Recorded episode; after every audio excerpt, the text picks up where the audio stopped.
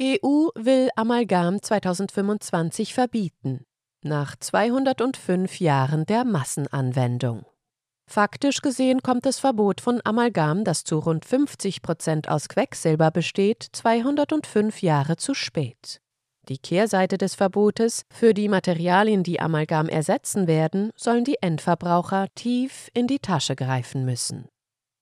Sie hören einen Podcast von Transition News. Der folgende Beitrag wurde am 13. Februar 2024 von Thorsten Engelbrecht veröffentlicht. Was das Verbot von Giftstoffen angeht, so haben die Regierenden dieser Welt mitunter eine extrem lange Leitung. Bleihaltiges Benzin etwa wurde Anfang der 1920er Jahre erfunden und es sollte in Deutschland etwa noch bis 1988 und damit knapp 70 Jahre dauern, bis es verboten wurde. In den USA kam das Verbot gar erst 1996. Dabei hätte man nur einen Blick in die Geschichtsbücher werfen müssen, um zu erkennen, dass die extrem hohe Toxizität von Blei, insbesondere auf die Nerven, schon seit Jahrtausenden bekannt war und es daher auch in Autobenzin nichts zu suchen hat. Auch explizit vor der Toxizität von Bleibenzin wurde frühzeitig gewarnt, und zwar bereits kurz nach dessen Erfindung. Einer dieser Fachleute war der in Hamburg geborene David Lynn Etzal, der in den 1920er und 1930er Jahren Dekan der Harvard Medical School und der School of Public Health war. Auf einer Konferenz, die vom US Public Health Service abgehalten wurde, um festzustellen, ob die Herstellung, der Vertrieb oder die Verwendung von Benzin, das das Antiklopfmittel Tetraethylblei enthält, ein Problem für die öffentliche Gesundheit darstellt oder nicht, äußerte er sich wie folgt. Seit mehr als 100 Jahren gibt es Beobachtungen über die Auswirkungen einer nennenswerten Menge von Bleistaub in jedem Beruf. Es ist also keine Frage, ob eine Gefahr besteht oder nicht. Eine noch längere Leitung als bei Bleibenzin hat die Politik in Bezug auf den quecksilberhaltigen Zahnfüllstoff Amalgam gehabt. So gibt es Hinweise darauf, dass Zahnamalgam in China bereits im 7. Jahrhundert als Füllungsmaterial verwendet wurde. In neuerer Zeit begann seine massenhafte Anwendung im Jahre 1820. Und erst jetzt hat sich die EU, wie etwa die Bild berichtet, nach langem Kampf zu einem Verbot der quecksilberhaltigen Zahnfüllungen ab 2025 durchgerungen. Zwischen 1820 und 2025 liegen stolze 205 Jahre. Wobei der genaue Stichtag noch nicht feststehe, so die Bild, da Übergangsfristen vereinbart worden seien. Dabei besteht Amalgam zu rund 50 Prozent aus Quecksilber, das auch als giftigstes nicht radioaktives Material im Universum bezeichnet wird und sogar giftiger ist als Blei und Arsen.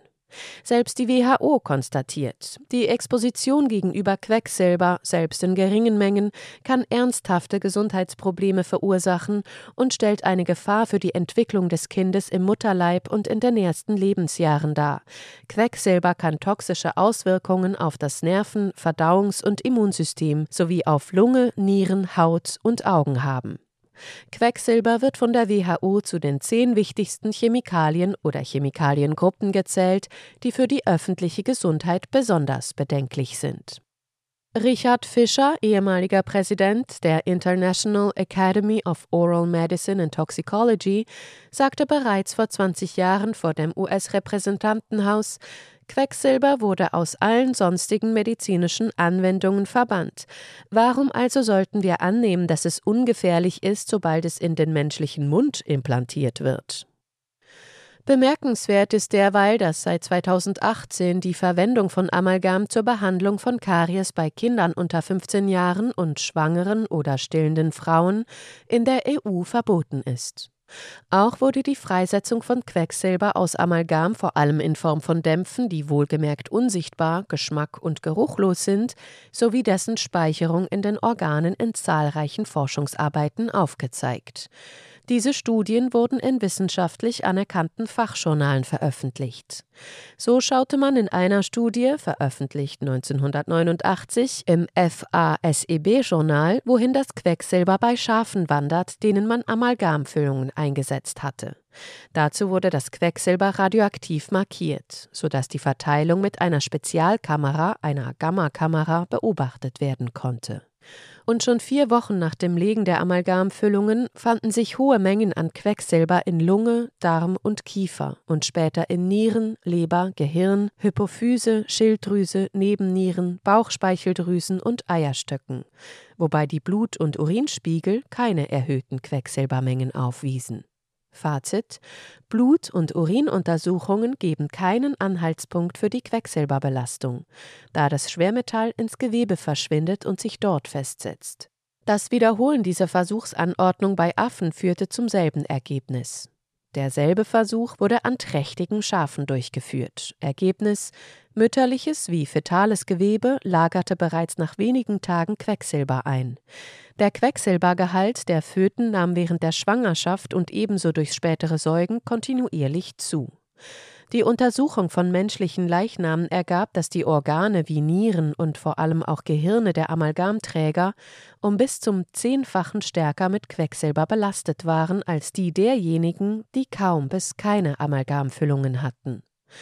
Einen Beitrag, der eindeutig die Unschädlichkeit von Amalgam beweisen könnte, sucht man in der wissenschaftlichen Literatur derweil nach wie vor vergeblich. Dennoch darf im Bericht der Bild über das anstehende Amalgamverbot Professor Christoph Benz, Präsident der Bundeszahnärztekammer, zum Besten geben, Amalgam sei einfach gut und die Befürchtungen hinsichtlich Amalgam seien Unsinn. Jubeln dürfen die Bürgerinnen und Bürger dennoch nicht unbeschränkt, denn die Materialien, die Amalgam ersetzen werden, sind teurer. Folge des Verbotes also, beim Zahnarzt kommen höhere Kosten auf uns zu, so die Bild. Das Amalgamverbot werde Patienten mit Mehrkosten von 70 bis 150 Euro je Füllung belasten, abhängig von Material, Größe und Zeitaufwand.